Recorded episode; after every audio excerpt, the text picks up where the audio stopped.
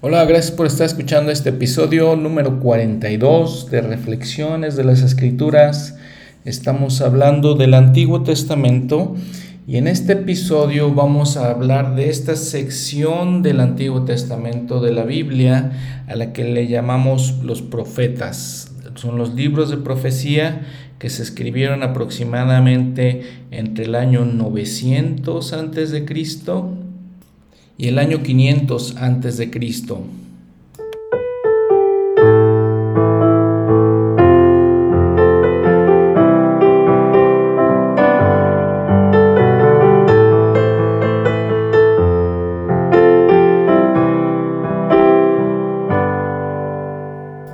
Bueno, entonces estos profetas escribieron eh, en historias que ya habíamos, de las que ya habíamos hablado anteriormente, eh, al pueblo de Israel le predicaron, eh, son parte muy importante del plan de salvación y fueron llamados para testificar de Jesucristo, para llamar a los hombres al arrepentimiento y eh, vivieron en épocas demasiado importantes en, la Biblia y, podemos recordar algunos de ellos, por ejemplo, de los que ya, ya hemos platicado, por ejemplo, Elías el profeta, Eliseo, Moisés fue un profeta, los patriarcas también como Abraham, Isaac, Jacob. Vimos también de mujeres que tenían el espíritu de profecía, como María, como Débora, Rebeca, Ana. Todas ellas fueron mujeres y hombres especiales y les digo, eh, tienen un rol muy importante en el plan de salvación. Entonces vamos a ver historias, eh, le estaba comentando, que ya habíamos, de las que ya habíamos platicado, eh, así está estructurada nuestra Biblia cristiana. Y entonces, para hablar de esos profetas, por ejemplo, eh, cuando estaban los israelitas en, momentos difíciles, muy cerca de la apostasía, estos profetas les llamaron al arrepentimiento. Jeremías fue uno de ellos también. En esta ocasión vamos a hablar de Isaías. Leí también fue llamado a predicar en Jerusalén el arrepentimiento. Entonces vamos a hablar de este hombre Isaías, uno de los profetas más importantes que han vivido, uno de los grandes profetas del Antiguo Testamento. Eh, el profeta Isaías, su ministerio fue de aproximadamente el año 740 antes de Cristo al 700 antes de Cristo. Nada más lo que hemos hablado en, ocasiones anteriores, recuerden que estamos en, eh, las, las, fechas son descendientes, porque estamos empezando al 740 y terminando al 700 antes de Cristo. Y él predicó durante el reinado de unos cuatro reyes en Israel. Básicamente lo que él predicó fue con el, el, reino de Judá. Eh, si recordamos esas épocas en las que estaban divididos los dos reinos, el reino de Israel en el norte y el reino de Judá en el sur. Entonces él básicamente le predicó a cuatro reyes eh, o vivió durante cuatro reyes eh, con el pueblo de Judá. Eh, no sabemos mucho de Isaías, sabemos que estuvo casado, fue padre de dos hijos, sus hijos, como habíamos visto en, también en otras ocasiones, pues tenían nombres simbólicos. Eh, uno de ellos este, eh, significa, por ejemplo, un remanente regresará, porque él, estaba predicando cuando la, apostasía del reino de Judá y le estaba recordando que tenían que arrepentirse, si no iban a ser dispersados, iban a ser conquistados y, este, el Señor lo iba a hacer, lo iba a hacer así. Em, Isaías también, su nombre en sí significa Jehová salva o, es, o el Señor es salvación. Y recuerden las palabras que el Señor dijo en tercera de Nefi 20:11 y también en tercera Nefi 23, 1 al 2. Grandes son las palabras de Isaías, pues él ciertamente habló en lo que respecta a todas las cosas concernientes a mi pueblo, que es la casa de Israel. Jacob eh, hermano de Nefi, también habló, dijo, hay muchas cosas que Isaías ha hablado, las cuales se nos pueden aplicar, pues sois de la casa de Israel. Todas las, palabras de Isaías, les digo, son citadas muchas veces en, en las escrituras. El Señor la cita. Uno de sus primeros discursos en la sinagoga habla de, Isaías, porque Isaías testifica de Cristo y pone, él, Isaías usa un lenguaje bastante amplio, bastante grande en las escrituras. Eh, usa, introduce muchas palabras nuevas y muchas este, cosas muy, muy importantes. Por ejemplo, un título que Isaías le da al Señor es de Emanuel. Es uno de los títulos. Lo llama consistentemente el Santo de Israel. Eh, lo llama de, otras, de muchas otras maneras eh, al Señor y son palabras que los profetas utilizaron después de él.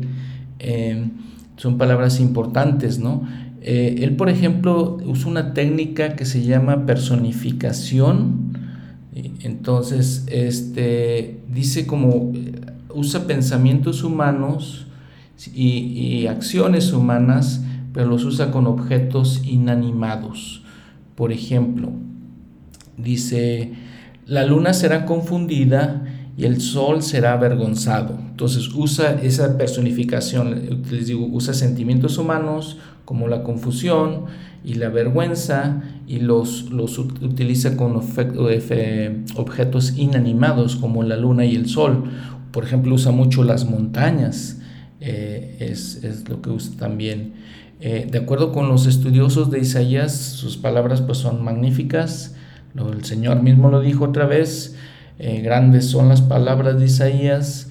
El de Bruce Ramaconqui dice, eh, y cito, si nuestra salvación eterna depende de nuestra habilidad de entender los escritos de Isaías, de la misma manera eh, como la, los entendió, y quien dice que ese no es el caso, ¿sí?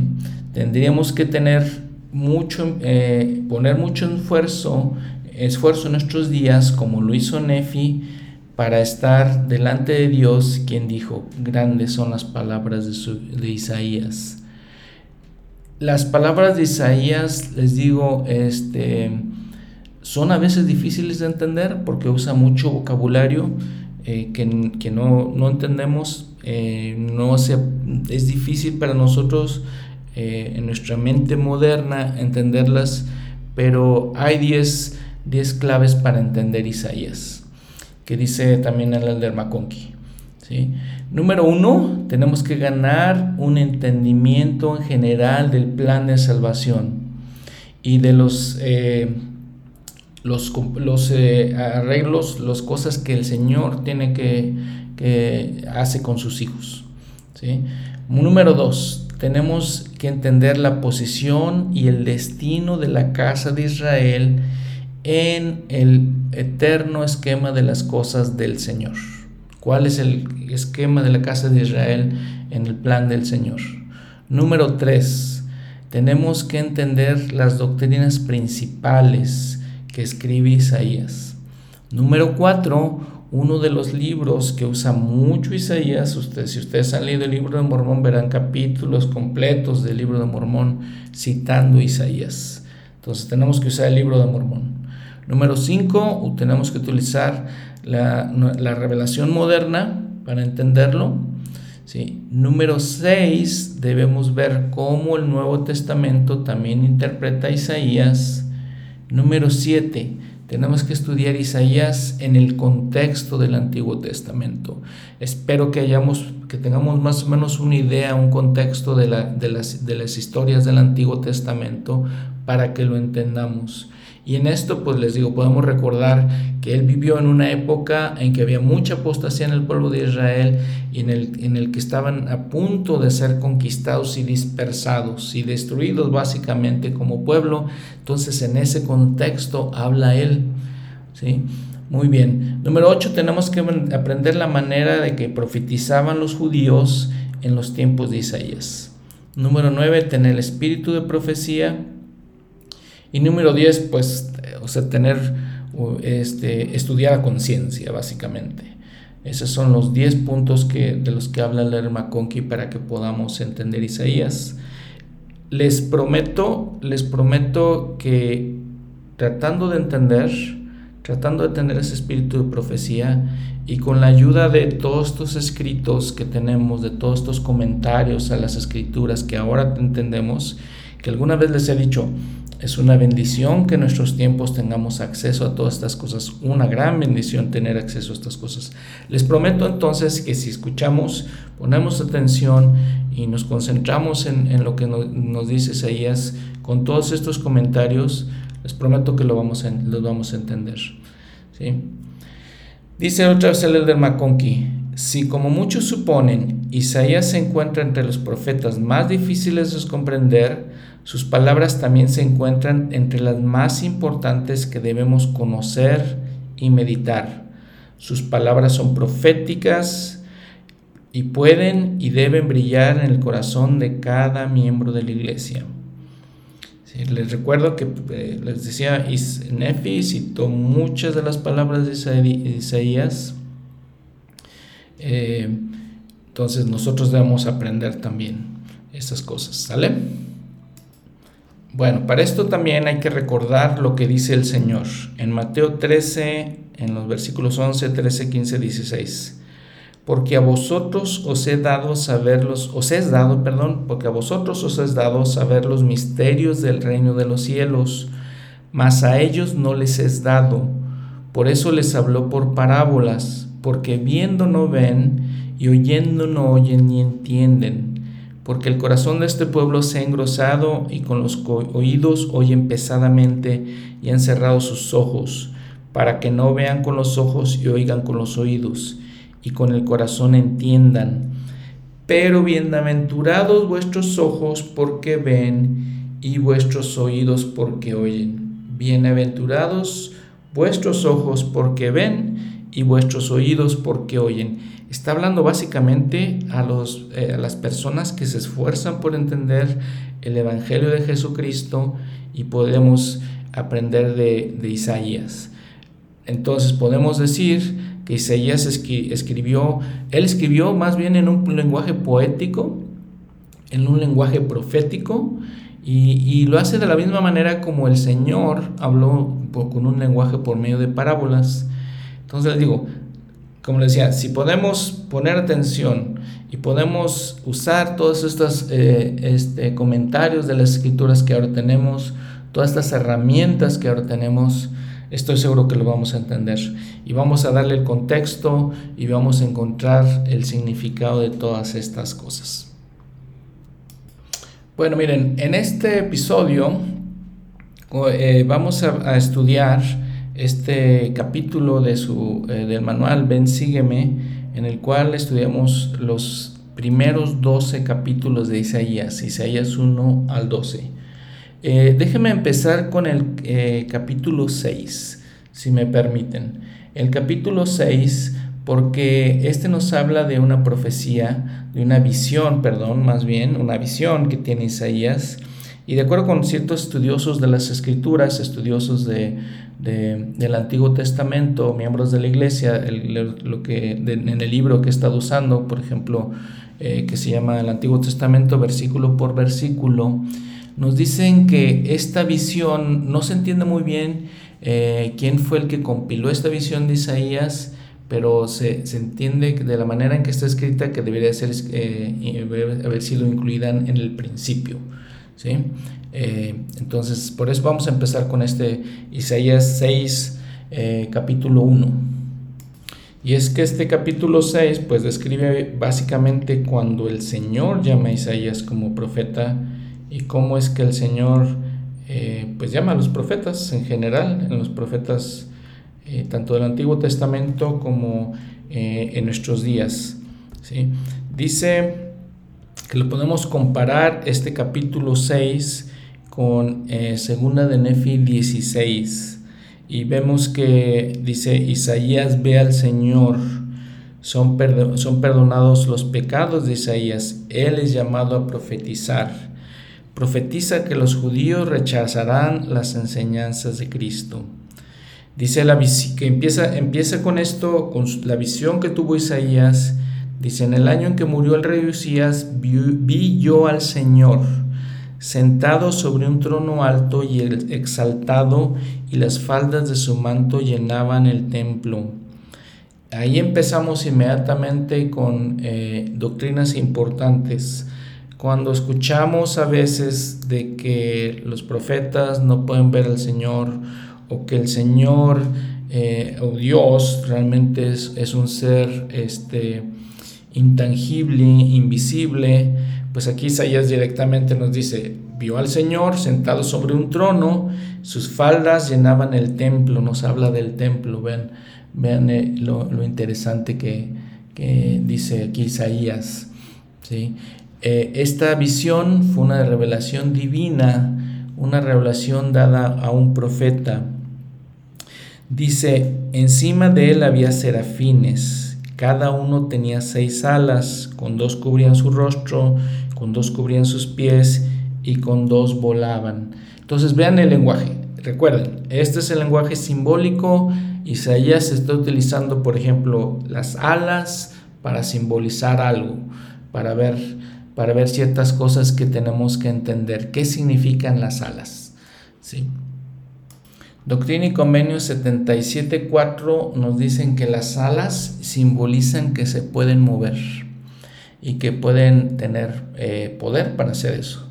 Entonces, a veces pensamos que, bueno, tenemos esa idea eh, en nuestra cultura en general de que los ángeles tienen alas y este Simplemente es un significado simbólico esas alas. Entonces ahí vemos algo, algo importante e interesante. Y vean que son serafines, o sea que es, es plural. ¿sí? Bueno, vean por ejemplo en el versículo 4 dice, los umbrales de las puertas se estremecieron con la voz del que clamaba y la casa se llenó de humo. Este, recuerdan que, por ejemplo, en el Antiguo Testamento, perdón, en el Antiguo Testamento, en Éxodo, hablamos que el monte Sinaí humeaba. Entonces, es el mismo símbolo. Este, la tierra se llena, se llena de humo. En hebreo significa eh, una nube. Entonces, es un, es un ejemplo simbólico o es un simbolismo que, que se usa. Dice entonces, Isaías dice, ay de mí que muerto soy, porque siendo un hombre inmundo de labios y habitando en medio de un pueblo que tiene labios inmundo, han visto mis ojos al rey, a Jehová de los ejércitos. Eh, sí, imagínense lo que sintió él diciendo, uy, híjole, ¿cómo puedo ver este, al Señor?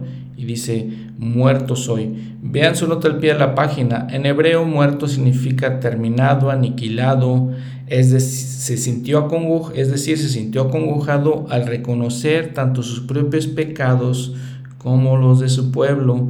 Entonces eh, se sintió inmundo estar delante del Señor. Creo que cualquiera de nosotros, por más grande que sea, como Isaías, como José Smith, este, viendo al Señor nos sentiríamos de la misma manera. Nuevamente vean que él dice que lo que está viendo al Señor es una doctrina que está en el Antiguo Testamento, que no es extraña a, las escrituras en la Biblia. Y les decía, muchos profetas han visto a Dios. De hecho, el Antiguo Testamento dice, por ejemplo, en Éxodo que vieron su cara, en Deuteronomio que vieron sus ojos, en Ezequiel que vieron sus oídos, en Números que vieron su boca, en Éxodo también que vieron sus brazos, sus manos en Job, sus dedos en Éxodo, en Génesis su corazón y sus pies. Entonces, eh, todo eso nos enseña estas, estas doctrinas que aquí están en el Antiguo Testamento. Muy bien. Y entonces dice, después de eso, dice que voló hacia él uno de los serafines. Les digo, nuevamente todo es simbólico teniendo en su mano un carbón encendido, tomado del altar con unas tenazas, y tocó con él sobre mi boca y dijo, He aquí que esto ha tocado tus labios y tu iniquidad es quitada y borrado tu pecado. Entonces, ¿qué significa todo esto? El simbolismo de todo esto es como si eh, se nos diera el Espíritu Santo como un bautismo por fuego, como cuando recibimos, el, eh, nos bautizamos y luego se nos da el Espíritu Santo para ser limpiados de nuestros pecados. Entonces de la misma manera lo hace con, con Isaías, es el símbolo que usa Isaías. Jeremías hace lo mismo, ¿sí? Entonces recuerden que los labios en este caso pues son este, el corazón y los labios los, el Señor mismo lo habló como si este, significa lo que, lo que estamos pensando. Por la, de la abundancia del corazón habla la boca. Entonces tenía que Isaías que ser limpiado. Eh, en, por ejemplo, esta palabra en, en, hebreo, significa tecupar, que significa que, es, este, que se hizo una expiación por él. Eh, donde su iniquidad es quitada. Y entonces dice que, que escuchó Isaías, ¿a quién enviaré y quién irá por nosotros? Y él, Isaías, vean la clase de hombre que es, ¿no? Nuevamente dijo, heme aquí, envíame a mí. ¿Quién dijo también esas palabras? El Señor mismo en el consejo, este, en la vida preterrenal, dice, heme aquí, envíame a mí. Así es el mismo ejemplo que de Isaías. Nuevamente los profetas son un eh, prototipo del Señor, eh, son como el Señor de, esa manera. Entonces Isaías se, pone, eh, se pone voluntario para hacer la obra de Dios. Y él dijo, anda y di a este pueblo, oíd bien, pero no entendáis, ved bien, pero no comprendáis Engruesa el corazón de este pueblo y agrava sus oídos y ciega sus ojos, no sea que vean con sus ojos y oigan con sus oídos. Y entiendan con su corazón y se convierta y sea sanado. ¿Por qué dice eso? Porque el Señor sabía que los, el corazón del pueblo de Israel era tan, tan duro que este, no lo iban a escuchar, que iban a tener problemas para escucharlo y van a tener problemas para entender las palabras de Isaías. O sea, de alguna manera el Señor está profetizando que el pueblo de Israel iba a rechazar, rechazar los, sus mandamientos que vienen por medio de, Isaías. Este, entonces, eso es básicamente lo que, lo que está diciendo aquí. ¿sí? Es una, visión que, Isaías está, está teniendo de todas estas cosas. ¿sí? Eh, la denuncia, les decía, o el, llamado arrepentimiento lo hace Isaías al, reino de Judá, eh, de que, iba a ser destruido. Sabía que, iba, que iban a, rechazar su, lo que le está diciendo y ser destruidos. En el versículo 13 dice que aún quedará en ella una décima parte y volverá. ¿sí? Entonces está hablando del, eh, primero del esparcimiento de Israel y luego de su congregación, del recogimiento de Israel. Eh, algunos de ellos iban a, regresar. Y vean, por ejemplo, en el versículo 10 vemos la manera en que escribía Isaías, y les digo, teniendo, teniendo conocimiento y teniendo la ayuda de, los comentarios, vemos, por ejemplo, el quiasmo que usa para que veamos cómo, cómo escribían ellos. En el eh, versículo 10, por ejemplo, dice número 1, habla del corazón, número dos, habla de los oídos, número tres, habla de los ojos, y bien el quiasmo se regresa entonces hablando de los ojos otra vez, y luego habla de los oídos, y luego habla, del corazón. Entonces, entonces, corazón es A, oídos B y ojos C, y luego regresa otra vez C, que son ojos, B, oídos y corazón A. Ese es un quiasmo de la manera en que escribían los, los hebreos. Entonces vean, entonces vean cómo en este capítulo pues no es tan difícil de entender, ¿sí? Les digo con todos estos comentarios. Entonces el, Isaías es llamado, él, él es, eh, hace, eh, escoge servir al Señor, él dice sí, sí lo hago, y luego vemos como el Señor dice que él llama al pueblo de Israel al arrepentimiento y al mismo tiempo le está diciendo van a rechazarte, pero luego la esperanza de que algunos de ellos van a, van a regresar eh, después de ser esparcidos. Muy bien, entonces vamos ahora sí a, empezar del capítulo 1. Les digo, disculpen, este, el capítulo 6, empecé con el capítulo 6 porque es el momento en que Isaías ve al Señor y es llamado para ser profeta. Muy bien, vamos entonces regresándonos al capítulo 1 de Isaías. Dice, de alguna manera otra vez habla Isaías de su visión en este capítulo y nos explica un poquito más de, de él y su época. Dice, visión de Isaías, hijo de Amós, Amós con Z, la cual vio acerca de Judá, hemos visto del reino de Judá y de Jerusalén, recuerdan que la capital de este Judá, del reino de Judá de Jerusalén, entonces vio acerca de Judá y de Jerusalén en los días de Usías, de Jotam, de Acaz y de Ezequías, reyes de Judá. Entonces habla de todos estos, estos nombres que son reyes. Entonces ya lo ubicamos bien en Isaías eh, en el año 740 aproximadamente antes de Cristo, eh, en el año que les digo va a ser esparcido este reino de Judá y está hablando de Jerusalén, la capital, y los reyes. ¿vale? Entonces, eh, les repito nuevamente para que entendamos lo que está, lo que está hablando. ¿sí? lo importante que tenemos que entender que es de esta historia, que ya hemos hablado de todo esto, es que este, estos pueblos de eh, judíos, los, el pueblo de Israel, eh, se está rebelando contra Dios. Entonces es uno de los pecados pues, más serios, más grandes, eh, por esta rebelión que están teniendo. Entonces, Isaías dice, por ejemplo, oíd cielos y escucha tu tierra, porque habla Jehová. Crié hijos y los engrandecí. Crió al pueblo de Israel, lo engrandeció y sin embargo se rebelaron contra él. Eh, habían sido grandes en la época dorada, en, la época de David, y sin embargo se rebelaron. Dice, oh nación pecadora, pueblo cargado de maldad, generación de malhechores, dejaron a Jehová, despreciaron al santo de Israel, eh, se volvieron hacia atrás. Y, y se queja Isaías o el Señor por medio de Isaías, pues de que, de que se rebelan, eh, de que están eh, pecando y habla de muchas, muchas de, esas, de esas maneras de, de, lo que está pasando y lo habla de, una manera simbólica. Vuestra tierra está desolada, vuestras ciudades quemadas con fuego, vuestra tierra delante de vosotros devorada por extranjeros y desolada como derrocada por extraños.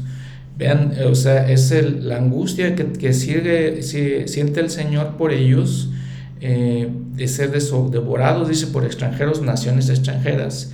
La angustia que probablemente sentía Isaías por todas estas cosas.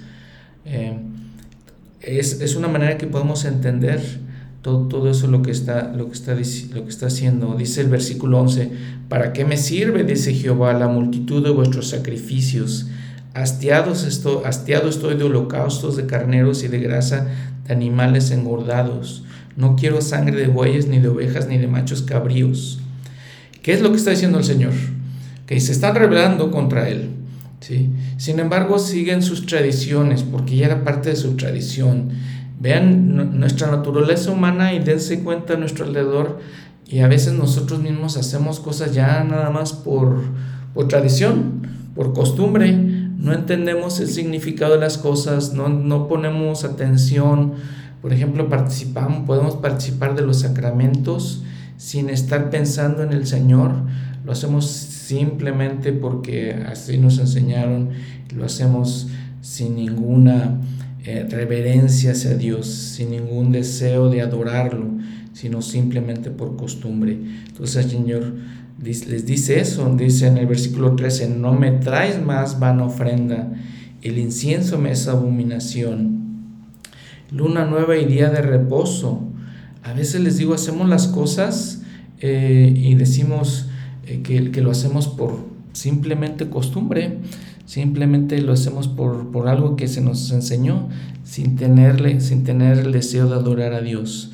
Dice versículo 17, aprended a hacer el bien buscad el juicio, vean, socorred al oprimido, haced justicia al huérfano, abogad por la viuda. Muy interesante lo que está diciendo el Señor, que hagamos el bien y este, de las cosas buenas que tenemos que hacer es ayudar a los desamparados, ayudar a los huérfanos, a las viudas. Es algo muy importante en el versículo 17. En el versículo 16 dice, lavaos, limpiaos, quitaos la iniquidad de vuestras obras delante de mis ojos. Dejad de hacer lo malo. Y vean esto que, lo, está en Doctrina y Convenios y también me parece demasiado interesante lo que dice aquí el Señor. Importante. Primero les dice, venid ahora, dice Jehová, y razonemos juntos me, para mí es clave. El Señor nos está invitando a cada uno de nosotros a razonar con Él, a no hacer las cosas simplemente porque ya es nuestra costumbre. Razonemos. Y le está hablando de sus pecados y vean lo hermoso de esta escritura. Isaías 1.18. Aunque vuestros pecados sean como la grana, como la nieve serán emblanquecidos. Aunque sean rojos como el carmesí, vendrán a ser como blanca lana.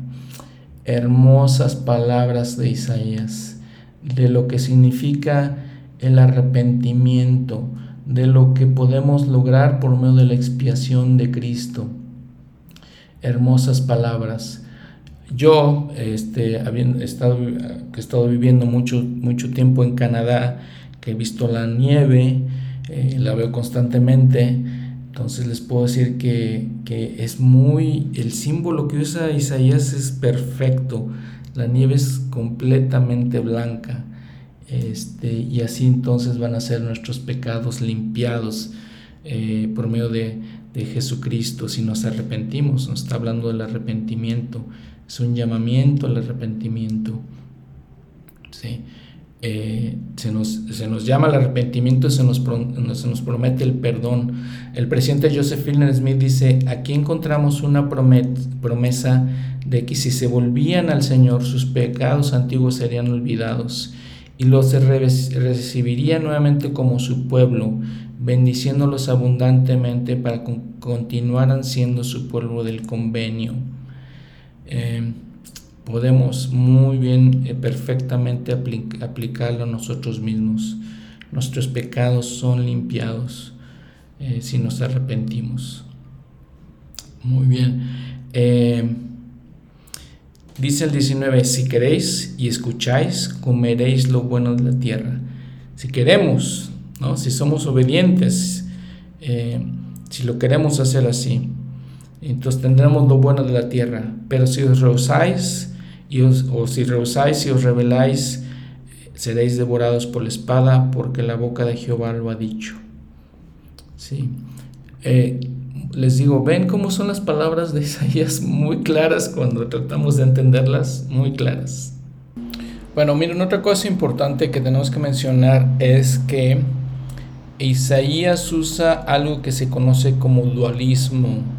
Dualismo, cuando él habla hay ciertas cosas eh, que se aplican para sus tiempos de él. Está, por ejemplo, todos estos versículos que hemos estado leyendo, que habla del pueblo de Israel y los problemas que tenían para ser obedientes. Y entonces el dualismo es que se aplican a ellos y se aplican a nosotros también. Lo vamos a ver un poquito más en este siguiente capítulo, el capítulo 2, pero se llama dualismo.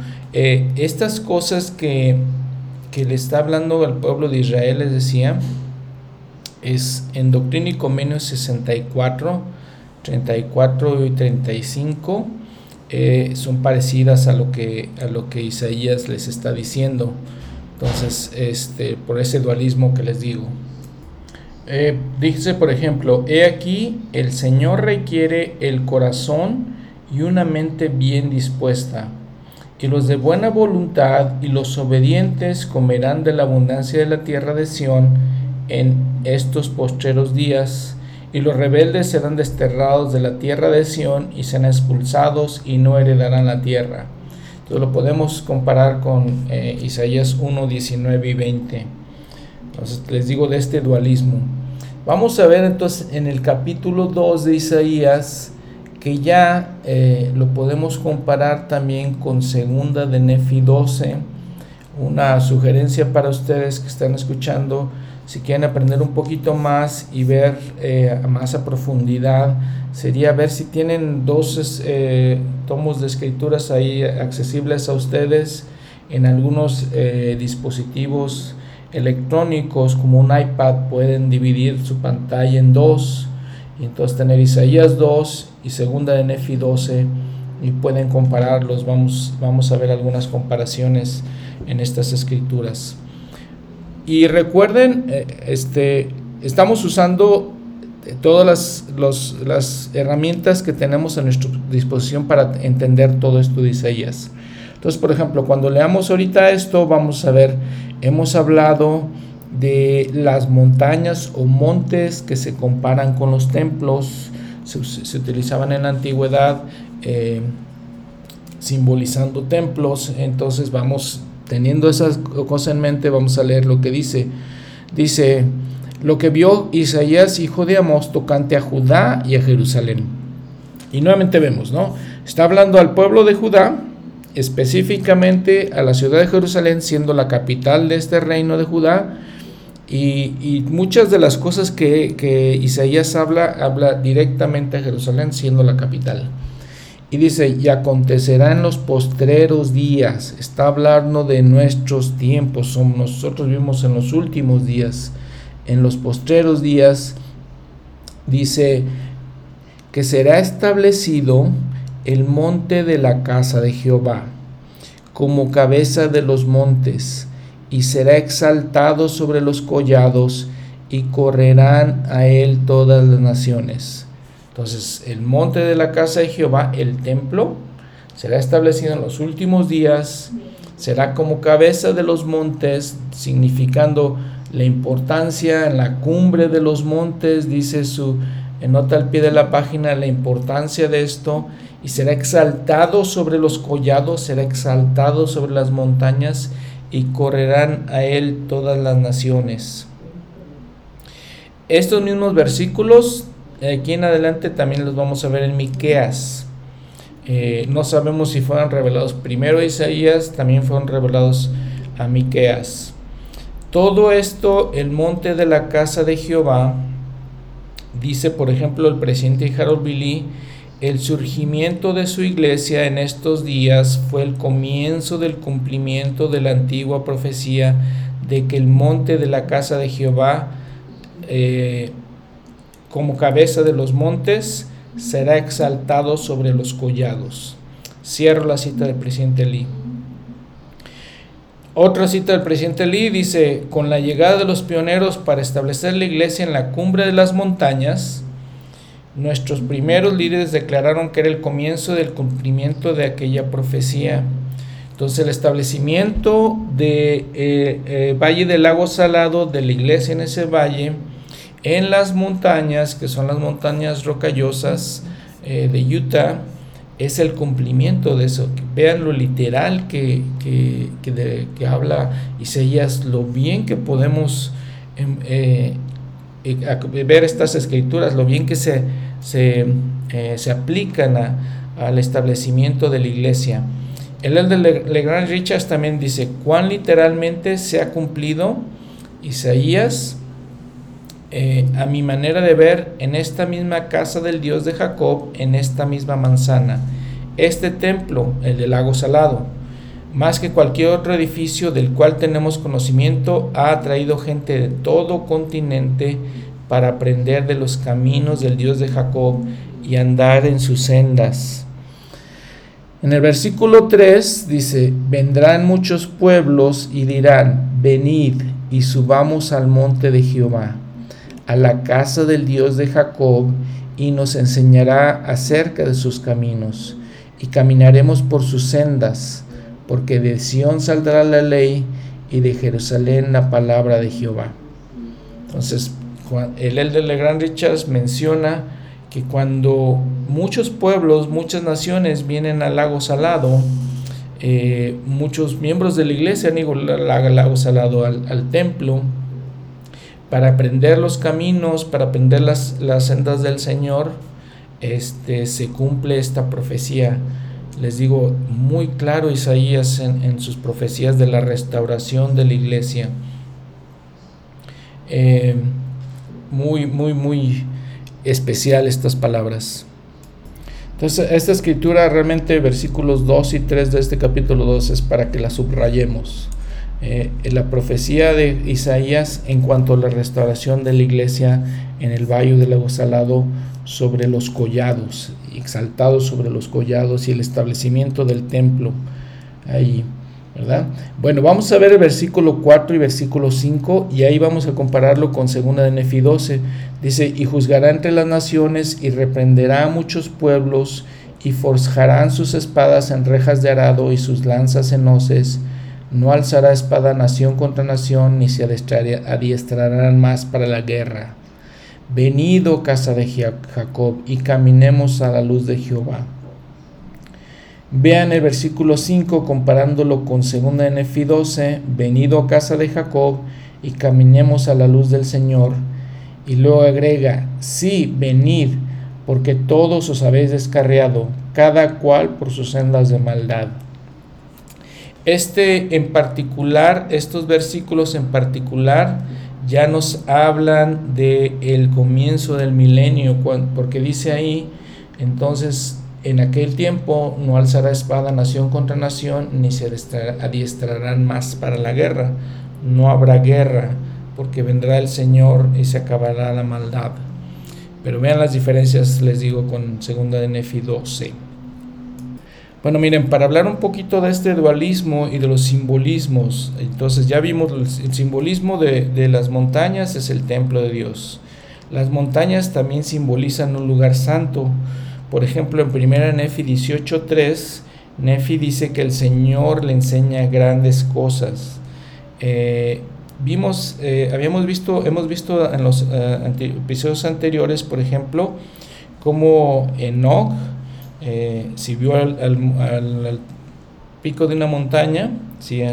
el hermano de Jared también, vimos cuando Moisés obviamente subió al monte de Sinaí, Nefi, el monte de la transfiguración con Pedro, Santiago y Juan.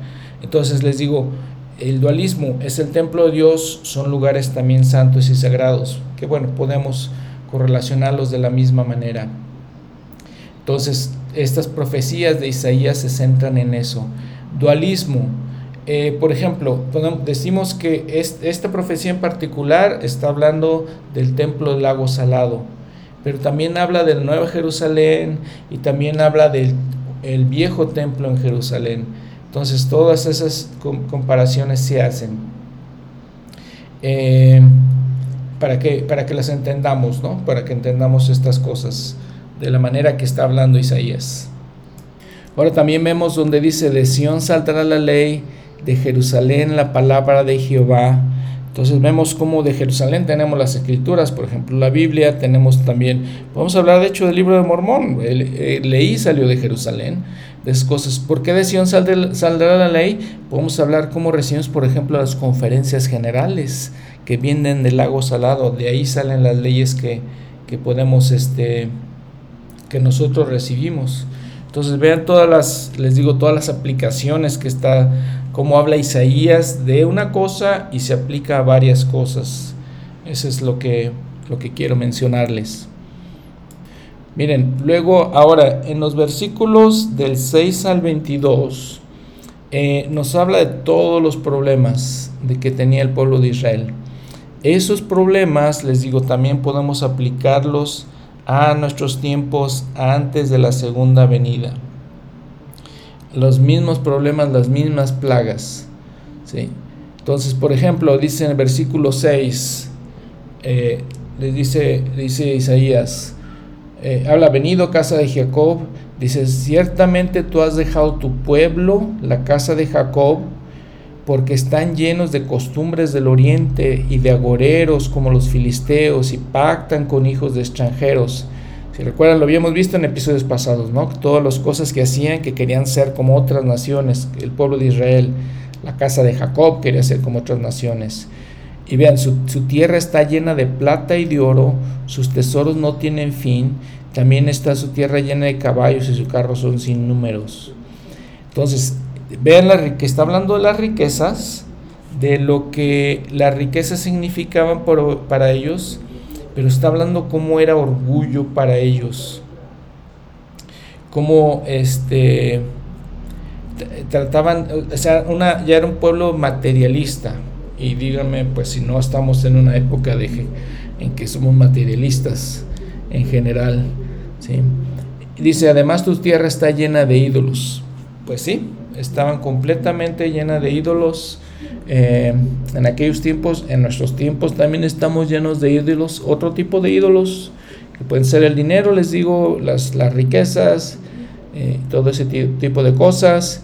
Dice, eh, dice, ante la obra de sus manos se han arrodillado, antes lo que fabricaron sus dedos, antes lo que fabricaron sus, nuevamente, las riquezas.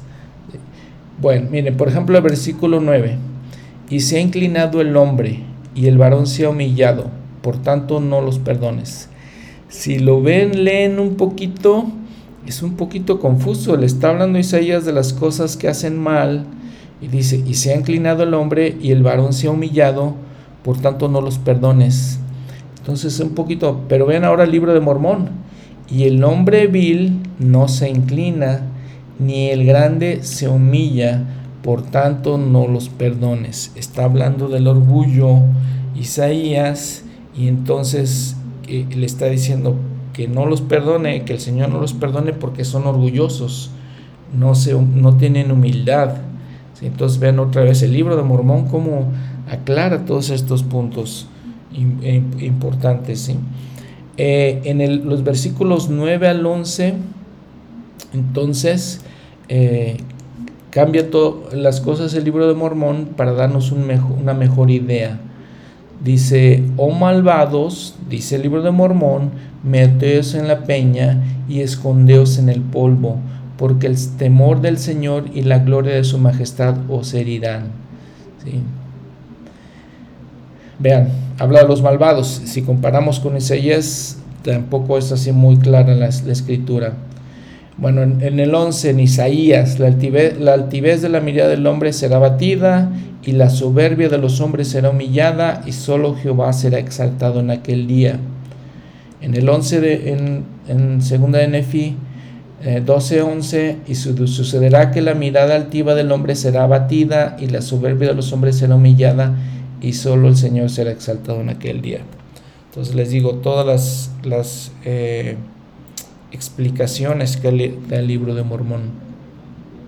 Muy bien. Vamos a ver también entonces del 12 al 18. Eh, sigue hablando de, del orgullo, sigue hablando, eh, habla por ejemplo eh, de los cedros del Líbano y las encinas de Bazán. ¿Qué son estos? Eran uno de los árboles más majestuosos, impresionantes en el Medio Oriente en las tierras de, los, del pueblo de Israel, eran de los, los árboles más, más eh, maravillosos. ¿Qué simbolizaban estos? Simbolizaban los hombres altaneros, los orgullosos.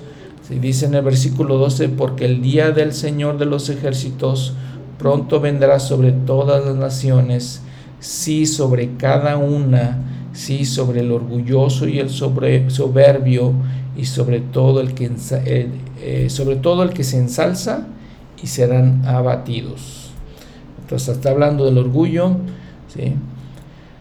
este, sigue hablando del orgullo y de los hombres orgullosos y vea nuevamente lo, lo que utiliza para, para simbolizarlos, árboles que eran majestuosos, impresionantes. Muy bien, por ejemplo el 19-22 sigue diciendo algo de eso. Dice, los hombres se meterán en las cavernas de las rocas y en las cuevas de la tierra porque el temor del Señor caerá sobre ellos y la gloria de su majestad los herirá. Entonces, eh, se, iban a esconder los hombres, ¿verdad? En aquellos tiempos, o en nuestros tiempos básicamente. Vemos que se comparamos como con nosotros. 22, versículo 22, dejaos del hombre cuyo aliento está en su nariz pues de qué es el estimado. El orgullo. Miren, en el 16 hay una escritura muy interesante, demasiado interesante. Vean Isaías 2.16.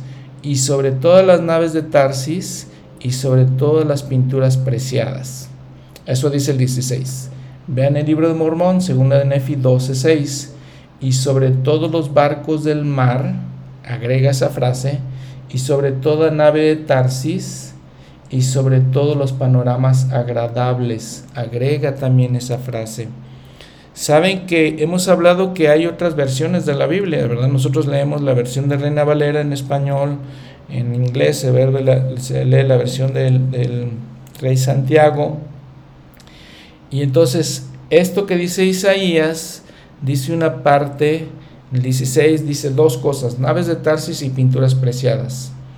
El libro Mormón dice tres, dice barcos del mar, naves de Tarsis y todos los panoramas agradables.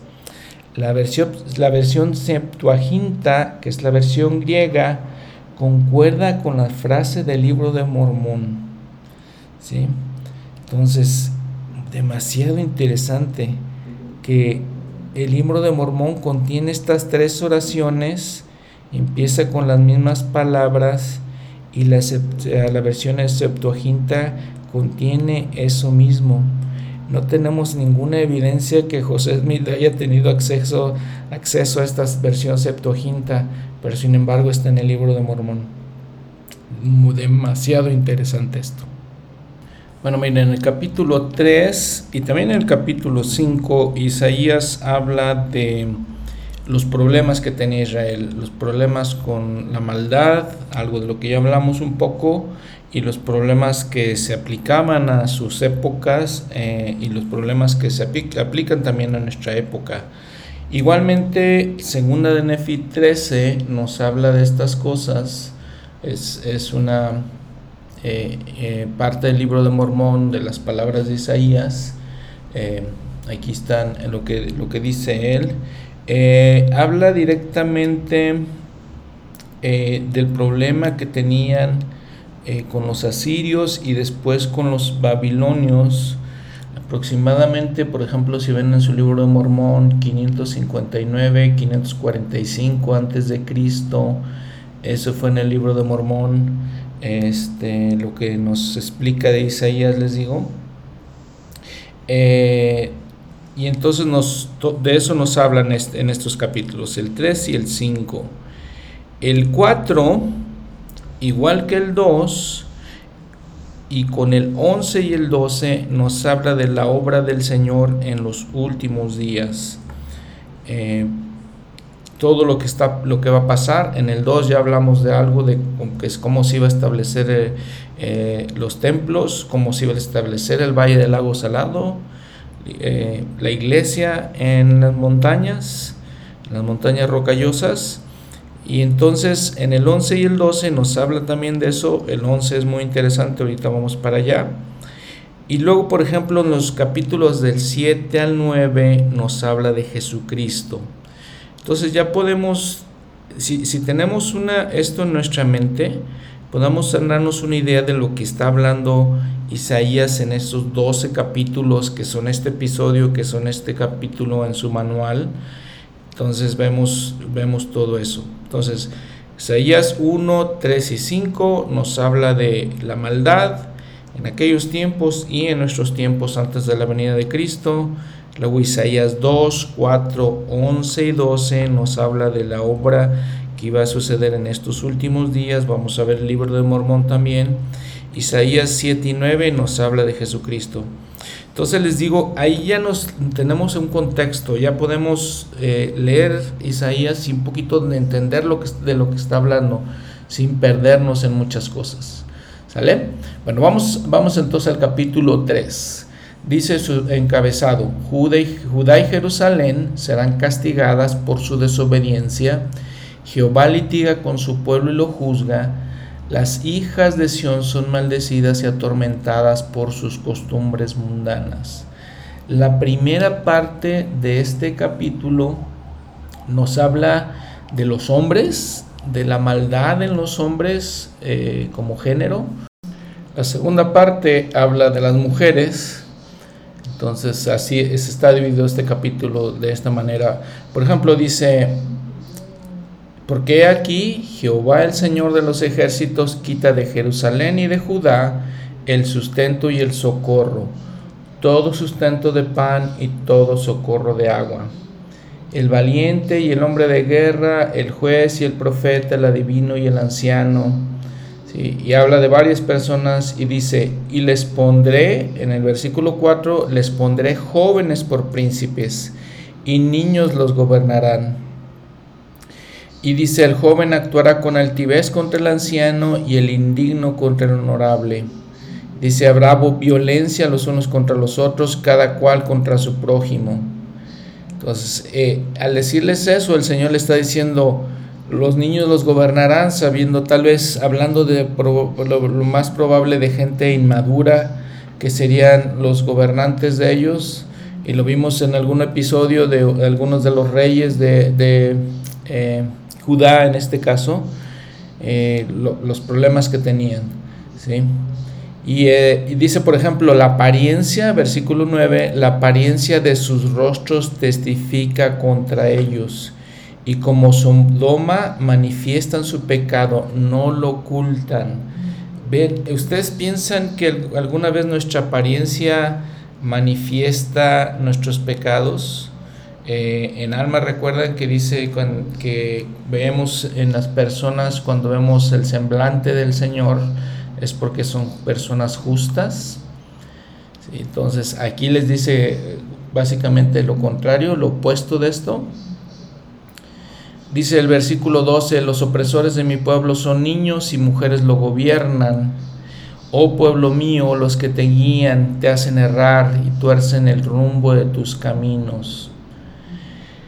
Y les dice todas estas cosas, por ejemplo, ya en el versículo 16 habla de las mujeres. Dice Jehová, por cuanto las hijas de Sión son altivas y andan con cuello erguido y ojos desvergonzados, que caminan como si danzaran, haciendo sonar los adornos de sus pies. Por tanto el Señor irá con sarna la mollera de las hijas de Sión, y Jehová descubrirá su desnudez. Dice esa nota al pie de la página en hebreo poner al descubierto, modismo hebraico que significa avergonzarlas, humillarlas. Y habla de todos los, los artículos de, de, eh, que usaban las mujeres, que usaban las mujeres en aquellos tiempos, todos los adornos que usaban en sus, los aretes, dice, redecillas, collares, brazaletes, y como todo eso, porque eran eh, personas no dignas, no justas, era un símbolo de vanidad, de orgullo, de un vacío espiritual. En el 25, tus hombres caerán espada y tus fuertes en la batalla. Y sus puertas se lamentarán y enlutarán, y ella desolada se sentará en tierra. Les, les digo, importante entender que esto también se aplica a nuestros días, como a, los días de Isaías. Bueno, hablando del, semblante que tenemos, recuerden, les decía, Alma 5, 14 y 19, ahí eh, Alma habla de este semblante, la apariencia de nuestros rostros. Eh, el presidente David O'Mackey dijo, cada persona que vive en este mundo se somete a una influencia buena o mala, todos nos sometemos a estas influencias, no se trata solamente de lo que la persona diga, ni se trata solamente de lo que la persona, se trata solamente de lo que haga, se trata de lo que es. Toda persona irradia lo que realmente es. Lo que proyectamos a lo que nos rodean es lo que realmente somos e irradiamos. Como individuos debemos tener pensamientos más nobles. No debemos fomentar pensamientos viles ni aspiraciones bajas, pues si lo hacemos, irradiaremos esos pensamientos y aspiraciones si tenemos pensamientos elevados, si fomentamos y atesoramos aspiraciones nobles, eso irradiaremos al conocer a otras personas, especialmente al asociarnos con ellas. Cierro la cita del, presidente David McKay. Pues sí, vean todo lo interesante que nos, que nos hablan las escrituras, todas las cosas importantes que aprendemos. Muy bien. Eh, en el capítulo 4, por ejemplo, entonces, y recuerden, seguimos capítulo 4, es el capítulo 14 en segunda de Nefi. Dice en su nota, perdón, su encabezado, Sión y sus hijas serán redimidas y purificadas en el día milenario. Eh, dice el versículo 1, y siete mujeres eh, echarán mano de un hombre en aquel día en, el libro de Mormón dice, y en aquel día siete mujeres echarán mano de un hombre diciendo, nuestro propio pan comeremos y con nuestra propia ropa nos vestiremos, tan solo déjanos llevar tu nombre para quitar nuestro propio. Vean cómo dice, las mujeres van a, harían eso, estarían dispuestas a mantenerse a sí mismas solamente para recibir el nombre de unos de los hombres no significa más que eh, le está explicando Isaías lo difícil que sería la situación en esos días. Ya hablamos que habría pecados entre las mujeres, también habría, también habría pecados entre los hombres. Serían tan terribles las condiciones de todo esto. Pero vean el versículo 2. En aquel día el renuevo de Jehová será bello y glorioso y el fruto de la tierra será excelente y hermoso para los de Israel que hayan escapado. Y acontecerá que, en el que, el que se quede en Sión y el que sea dejado en Jerusalén será llamado santo. Todos los que en Jerusalén estén eh, eh, inscritos entre los vivientes. Si ven su nota al pie de la página, es decir, los que son salvos con la aprobación del Mesías. El libro de memorias el Señor tiene. Cuando el Señor haya lavado la inmundicia de las hijas de Sión y limpiado la sangre de Jerusalén de en medio de ella, con espíritu de juicio y con espíritu de ardor. ¿Sí? ¿Cuándo serán todas estas cosas? Serán en un tiempo, decía el Elder Pratt, vendrá el tiempo cuando Dios se reunirá con todos sus santos y para mostrar su aprobación y que los ama, obrará un milagro cubriéndolos con la nube de su gloria.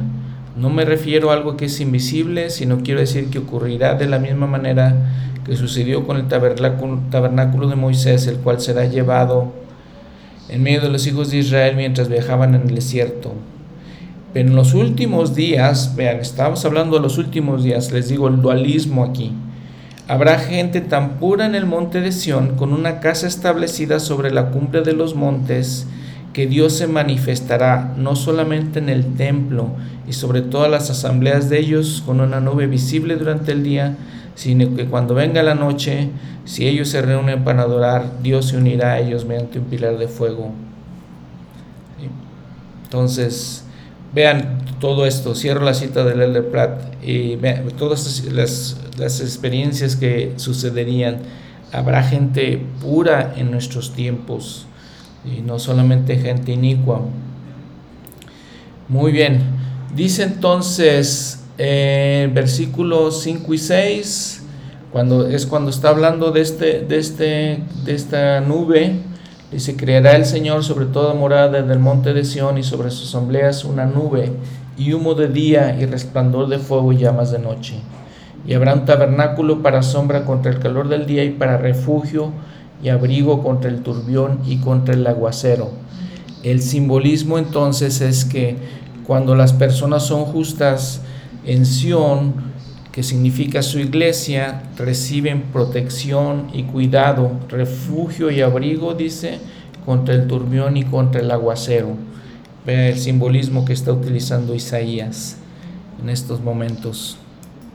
Isaías capítulo 5 es un cantar que escribió Isaías en cuanto y es una alegoría de la viña similar a la de Jacob donde dice eh, habla de, su viña de la viña del Señor y la manera en que lo, la cuida muy similar, les digo, a lo que, lo que se encuentra en, en el libro de Mormón.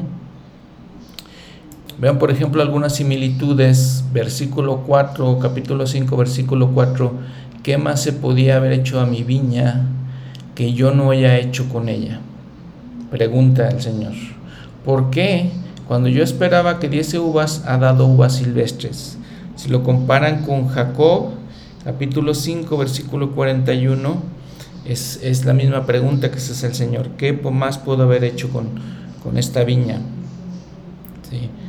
Eh, todo el 8 de los capítulos, perdón, de los versículos 8 al 25 nos habla de las consecuencias de la apostasía. Por ejemplo, en el versículo 8, hay de los que acaparan casa tras casa y añaden campo tras campo hasta ocuparlo todo, y así habitaréis vosotros solos en medio de la tierra. Cuando somos tal vez acaparadores insaciables de, riquezas, y acaparamos todas las cosas como riqueza, ¿sí? En el versículo 11, hay de los que se levantan de mañana para ir tras las bebidas fuertes y así siguen hasta la noche, hasta que el vino los enciende. La embriaguez, eh, lo que dice Isaías de todas estas cosas, advirtiéndonos de, de, les digo, la apostasía y la maldad que se aplican a nuestros tiempos. Versículo 12, y en sus banquetes hay arpas y vihuelas, tamboriles y flautas y vino, y no consideran la obra de Jehová ni miran la obra de sus manos. Cuando dice no consideran la obra de Jehová, tal vez por no hacer el esfuerzo de no entender el Evangelio, de tratar de escucharlo, de tratar de, de aprenderlo, entonces caen en la ignorancia. Eh, Dice el profeta José Smith, dijo, el hombre no puede ser salvo sino al paso que adquiere conocimiento, porque si no, obtienes no obtiene conocimiento, algún poder maligno lo dominará en el otro mundo. Cierro la cita. Eh, pero vean todo lo que eh, habla contra, contra ciertas cosas la gente que solamente se dedica a, a fiesta, solamente. Básicamente es lo que le está diciendo Isaías Dice 18, versículo 18, hay de los que traen la iniquidad con cuerdas de vanidad y el pecado como con coyundas de carreta. Es como dice el nodo del pie en la página como sogas. ¿sí? A veces arrastramos los pecados, la vanidad. Entonces vean todos estos puntos que está hablando Isaías. La vanidad de las personas, el orgullo de las personas, eh, su incapacidad de entender el Evangelio o de querer entenderlo más que otra cosa, eh, sus deseos de hacer lo malo y vivir de fiesta en fiesta, para, básicamente. Este versículo 20, 5.20, hay de los que a lo malo llaman bueno y a lo bueno malo, que hacen de la luz tinieblas y de las tinieblas luz, que ponen lo amargo por dulce y lo dulce por amargo, y una triste realidad que vemos en nuestros países, por ejemplo, cuando llamamos a la corrupción, a tomar ventaja de ciertas situaciones de otros y pensamos que es algo bueno porque nos estamos enriqueciendo, es para nuestro beneficio, es para nuestra ventaja, pero es, es muy claro aquí lo que dice Isaías, a lo malo llaman bueno y a lo bueno llaman malo. ¿Sí? Vean el 21, hay de los sabios ante sus propios ojos y los que son prudentes delante de sí mismos. Hay gente que piensa que son sabios eh, sin entender el Evangelio. Y en el 22 entonces repite nuevamente eh, las personas que se embriagan, que usan eh, alcohol, dice, hay los que son valientes para beber vino y hombres fuertes para mezclar bebida. Y pues entendemos aquí como el Señor o Isaías está recriminando ese tipo de gentes. Los que justifican al malvado por cohecho y al justo quitan su justicia.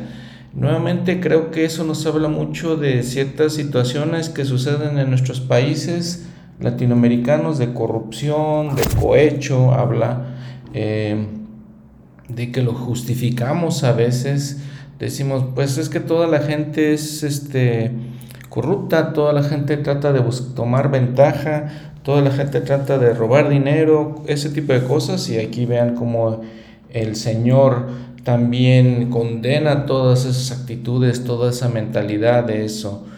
Eh, muy bien, vean entonces, eh, ven el 25, por ejemplo, dice, por esta causa, por todas estas situaciones de cómo era la gente, que les digo, se aplica a nosotros ah, también, por esta causa se encendió el furor de Jehová contra su pueblo y extendió contra él su mano y lo hirió. Entonces es lo que, algo que tenemos que, que considerar, que reflexionar en todas estas cosas.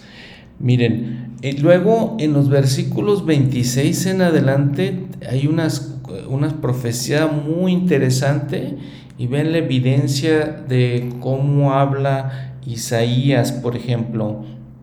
Vean lo que dice el 26. Y alzará, después de todas estas cosas, de toda esta iniquidad de la que está hablando, y nuevamente hablamos del dualismo, se aplica a ellos, se aplica a nosotros en nuestros tiempos, y alzará después de esa iniquidad estandarte a las naciones lejanas y les silbará desde el extremo de la tierra y aquí vendrán pronto y velozmente. Silbará, dice, les dará una señal, dice su nota al pie de la página. Entonces alzará un estandarte a las naciones. ¿Cómo podemos interpretar esto? Alzar un estandarte a las naciones vean que eh, varias veces Isaías usa esta palabra de estandarte como eh, una señal.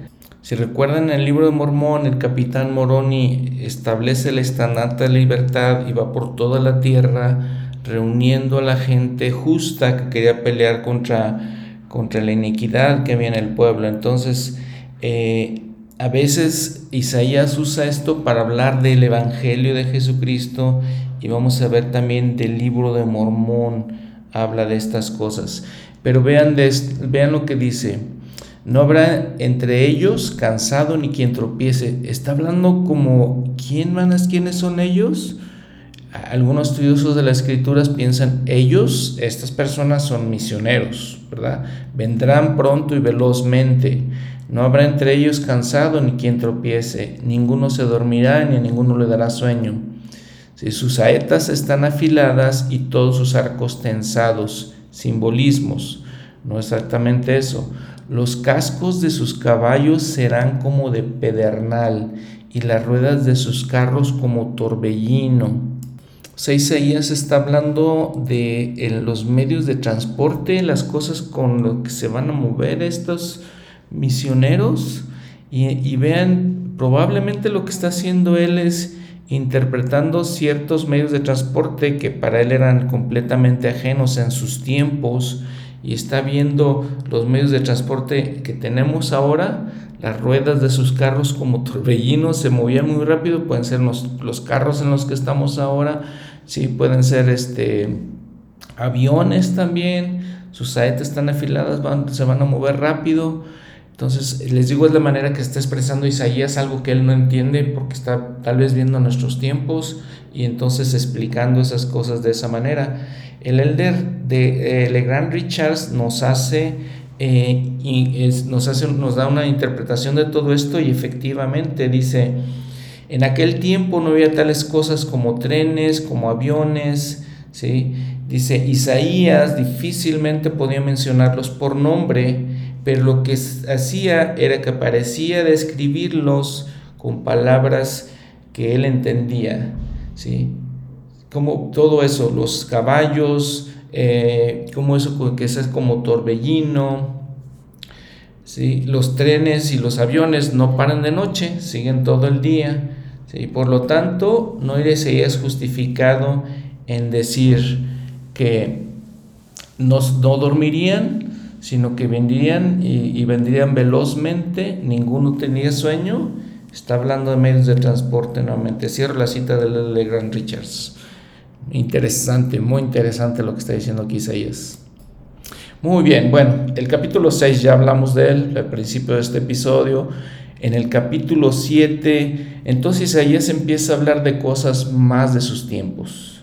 Para que entendamos estos capítulos, si quieren este, estudiar, leerlos, estos capítulos, por ejemplo, vemos quién era Acaz, quién era Usías, Usías era rey de Judá, Resín era rey de Siria, recuerdan, pueden ver sus mapas, pueden analizarlos, pueden ir a internet, tal vez buscar a ver cuáles, quiénes eran los reyes en los tiempos de Isaías.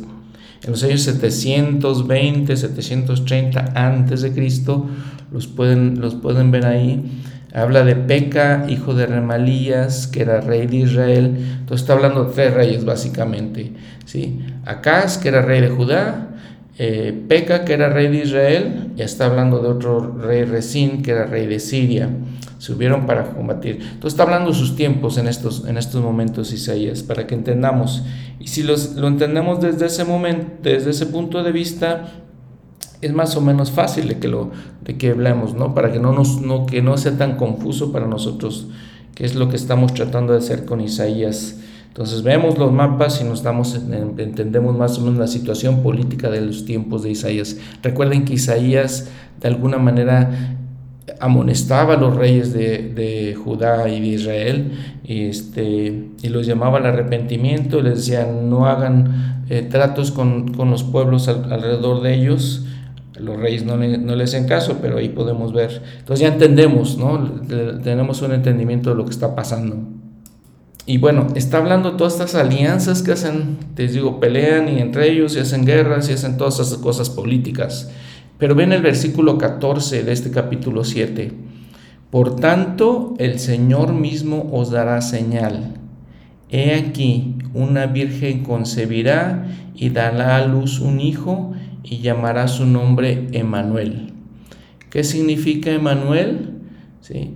Significa Dios con nosotros y es, y es un título que particularmente Isaías le da al Señor.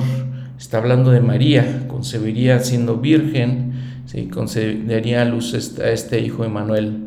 Entonces, si ven ahí en su nota al pie de la página, les digo, también ahí les dan mucha, nos da mucha este, información de, todas estas palabras, de quiénes son, de qué está hablando. haciendo, usando, utilizando todas estas herramientas podemos entender mejor el contexto y por qué habla así Isaías.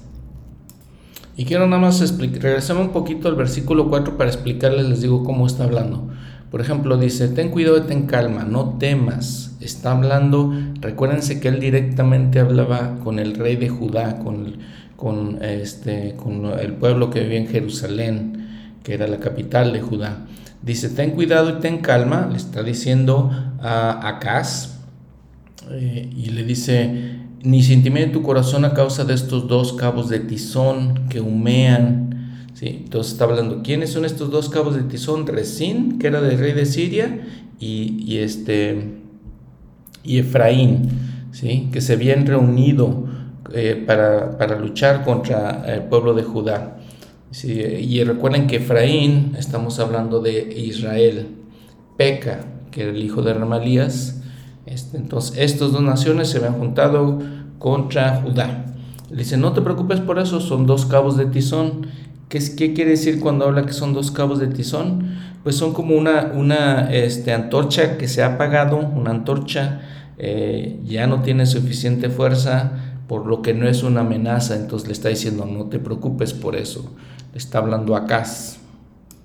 Y luego ya está hablando de Jesucristo, de que iban a ser de Jesús, el Mesías, y en el versículo 16, antes que el niño sepa desechar lo malo y escoger lo bueno, la tierra de los dos reyes que tú temes será abandonada. Está profetizando que el pueblo del norte, el pueblo de Israel sería completamente destruido, Siria sería completamente destruida. En, eso está profetizando. Entonces les digo, si recordamos todas esas, historias, podemos entender de lo que es lo que está hablando. ¿sí? La tierra que tú temes, eso sería lo que pasa, lo que, lo que iba a pasar, la profecía de lo que iba a pasar. Muy bien, capítulo 8. Entonces está hablando, por ejemplo, para que entendamos aquí, ¿no? Dice, me llega la profetisa, la profetisa, su esposa de Isaías, tuvo un hijo, y recuerden que utilizaban a veces los nombres de, los eh, hijos de los niños, o niñas los utilizaban como un símbolo de las cosas de las que tenían que hablar. Entonces, Maher Salal Asbaz es su hijo y tiene un significado, tiene, un, tiene una, lo que dice. Entonces, por ejemplo, ven ahí su nota 1C, nota al pie de la página 1C, la destrucción es inminente, era un símbolo que de lo que iba a pasar, que iban a ser destruidos los, los reinos de Israel y Judá. Entonces, es simplemente eso, eh, para que entendamos un poquito. Está hablando este, también ahí de la inminente invasión a Siria. Eh, por ejemplo, en el versículo 14 del 8, entonces él será un santuario, pero las dos casas de Israel será piedra de tropiezo y tropezadero para caer y será trampa al morador de Jerusalén. Está hablando del Señor, cómo sería una piedra de tropiezo. Este, para estas, el pueblo de Israel en general, porque no lo seguirían, no aceptarían al Salvador, no, lo no seguirían sus consejos, no seguirían sus enseñanzas. Por eso sería una piedra de tropiezo el Señor para ellos. Vean lo que dice el versículo 18. He aquí, yo y los hijos que me dio Jehová somos señales y prodigios en Israel de parte de Jehová de los ejércitos que mora en el monte de Sión.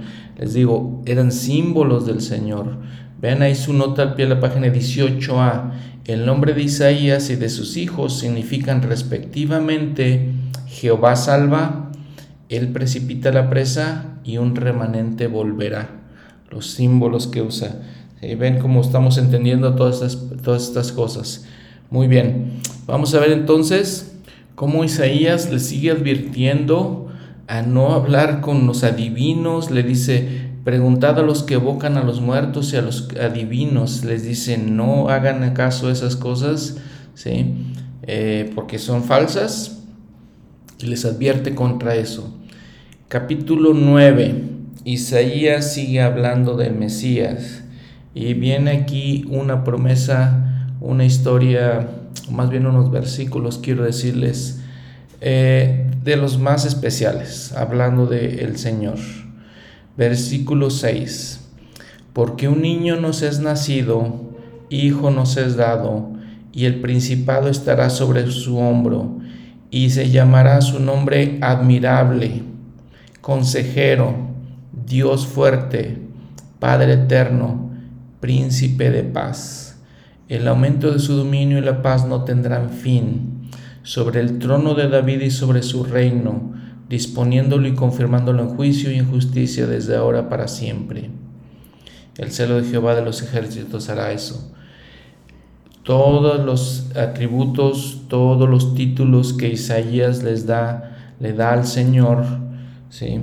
Eh, tan especiales, y, podemos aquí reflexionar, detenernos un momento y reflexionar qué significa que el Señor es admirable, qué significa que es consejero, que es un Dios fuerte, que es Padre eterno y un príncipe de paz.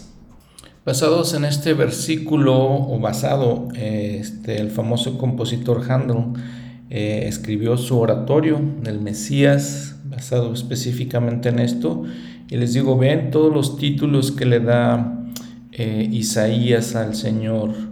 Eh, uno que me parece muy interesante es el príncipe de paz, porque así es el Señor, una paz más allá de todo entendimiento, es lo que, puede traer el Señor a nuestras vidas. Eh, la personificación de, de, paz, inclusive vino a una tierra muy importante, a una ciudad muy importante que es Jerusalén, Jerusalén es eh, paz, ¿sí? Salem es paz y Jerusalén es la ciudad de la paz, Urushalem en hebreo.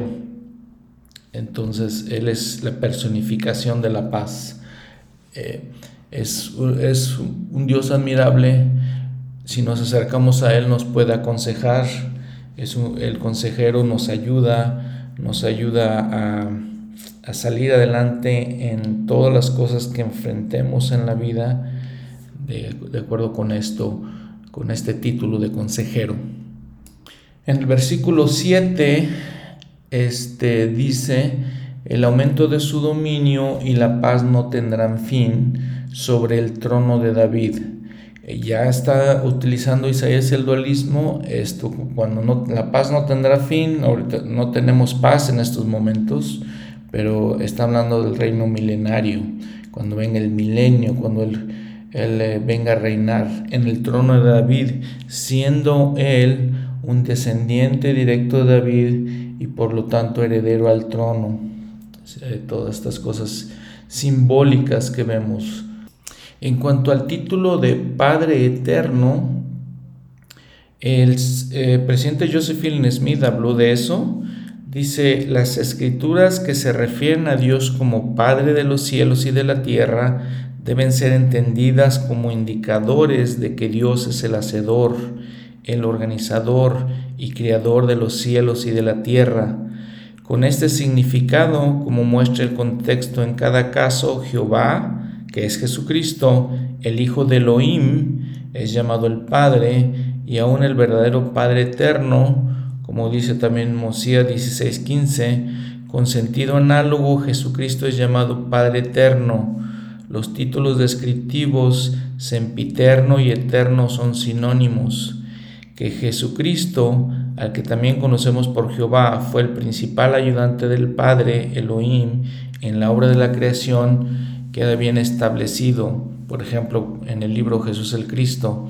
Jesucristo siendo el Creador constantemente es llamado el Padre del cielo y de la tierra, en el sentido explicado anteriormente, siendo que sus y siendo que sus creaciones son de naturaleza eterna, apropiadamente se le llama Padre del cielo y de la tierra para que entendamos bien este, esto, ¿verdad? Porque pensamos, está hablando de Jesucristo, está hablando de nuestro Padre Celestial. Entonces el presidente Joseph Smith habla de esto.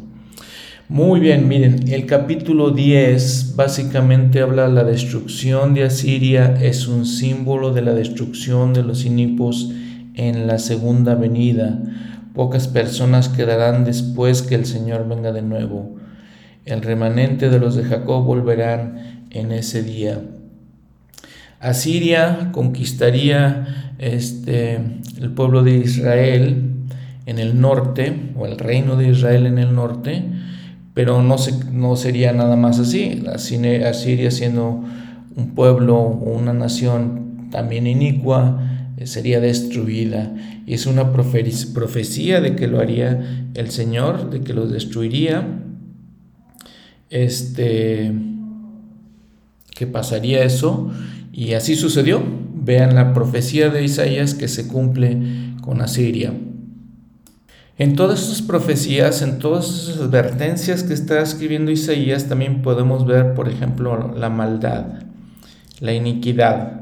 Dice, por ejemplo, si vemos en el eh, capítulo 9, 8 al 14, vamos a ver, por, por ejemplo, iniquidad número 1. Dice en el versículo 9, em, por ejemplo, dice, todo el pueblo lo sabrá, Efraín, el reino de Israel, y los moradores de Samaria, que recuerdan era su capital, que con soberbia y con altivez de corazón dicen. Entonces, eh, maldad número uno, el orgullo que, que tenía el pueblo de Israel y por eso, por eso cayeron. En el versículo, por ejemplo, en el versículo 12, ¿sí? En el versículo 17, 21, por ejemplo, nos habla de la manera que escribió un poquito también Isaías, algo que le llamaba paralelismo sinónimo. Quiere decir que decía la misma cosa dos veces, ¿sí? Y luego dice para, paralelismo antitético, que significaba que decía lo opuesto. Primero decía una cosa y luego decía lo opuesto. Entonces era una manera de escribir también. Vean también en el versículo 12, y nos estamos regresando al capítulo 9 un poco para ver todas estas ideas.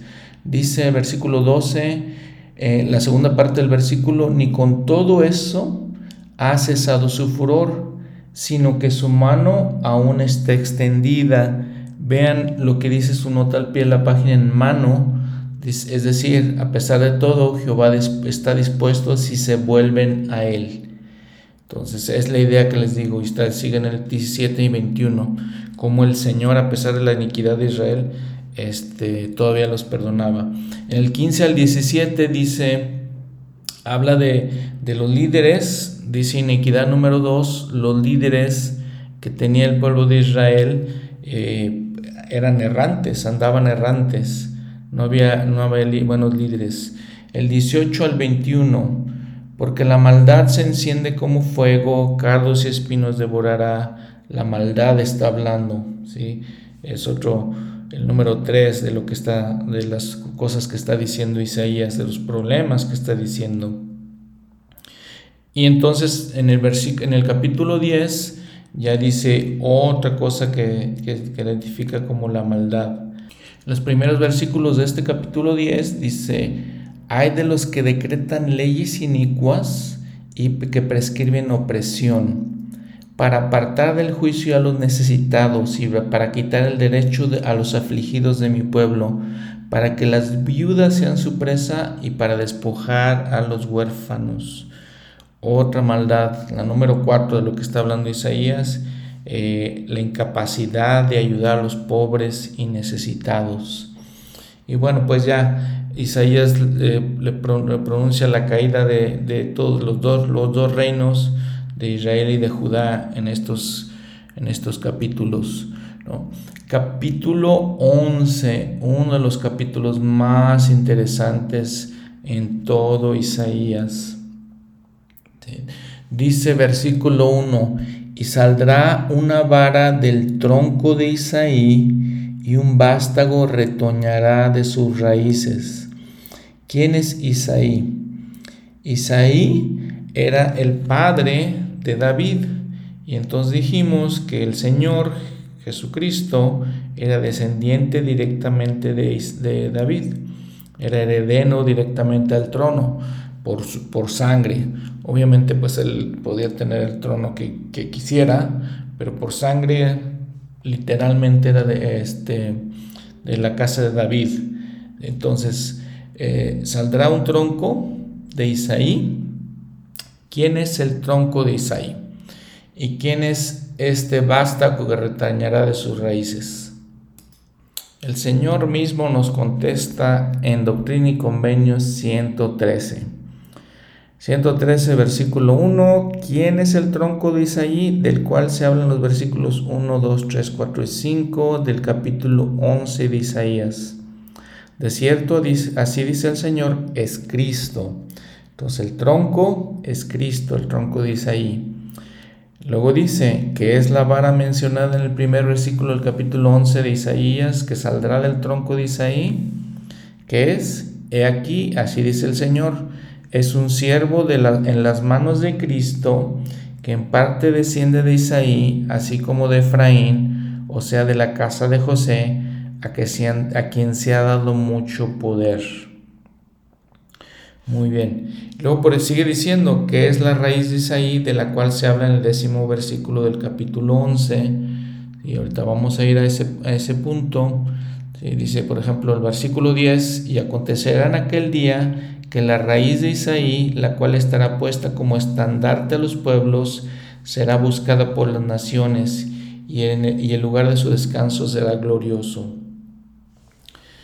He aquí, así dice el Señor, es un descendiente de Isaí, así como de José, a quien por derecho le pertenece el sacerdocio y las llaves del reino, y será por estandarte y para el recogimiento de mi pueblo en los últimos días. Entonces, entonces ¿verdad? Dice, eh, por ejemplo, eh, ya vimos que el tronco de Isaí, la vara del tronco de Isaí es Cristo. ¿Quién es ese vástago que saldrá de sus, de sus eh, raíces? ¿Sí? Muy bien. Dice, por ejemplo, el presidente Brigham Young dijo, es la casa de Israel la que buscamos, y no nos importa si los de esta casa vienen del este, del oeste, norte o sur, de China, Rusia, Inglaterra, California, América del Norte o del Sur, o de alguna parte y es el mismo muchacho sobre el cual el padre Jacob puso sus manos el que salvará a la casa de Israel. El libro de Mormón vino a Efraín, pues José Smith era un efrainita puro y el libro de Mormón le fue revelado y mientras vivió fue su propósito buscar a los, los que creían en el Evangelio. Entonces José Smith y la restauración es ese vástago que va a salir de las raíces, que retoñará. Y en un versículo muy hermoso dice, y reposará sobre él el espíritu de Jehová, espíritu de sabiduría y de entendimiento, espíritu de consejo y de fortaleza, espíritu de conocimiento y de temor de Jehová. Entonces, eh, muy interesante. Muy bien. Y después empieza Isaías a hablar del milenio. Versículo 6, morará el lobo con el cordero y el leopardo con el cabrito se acostará. Y dice, el niño de pecho jugará con la cueva de las, del áspid el recién destetado extenderá su mano sobre la caverna de la víbora. No harán mal ni destruirán en todo mi santo monte, porque la tierra estará llena del conocimiento de Jehová, como las aguas cubren el mar. Está hablando, les digo, ya del reino milenario, donde todos los que sean justos van a vivir en, una tierra de, de paz y tranquilidad, en un estado de paz y tranquilidad. Será, la tierra será llena del conocimiento de Jehová. El Orson Pratt dijo, no habrá lugar para la ignorancia, ni las tinieblas, ni para los que no quieran servir a Dios. No habrá lugar para ellos, dice. ¿Por qué?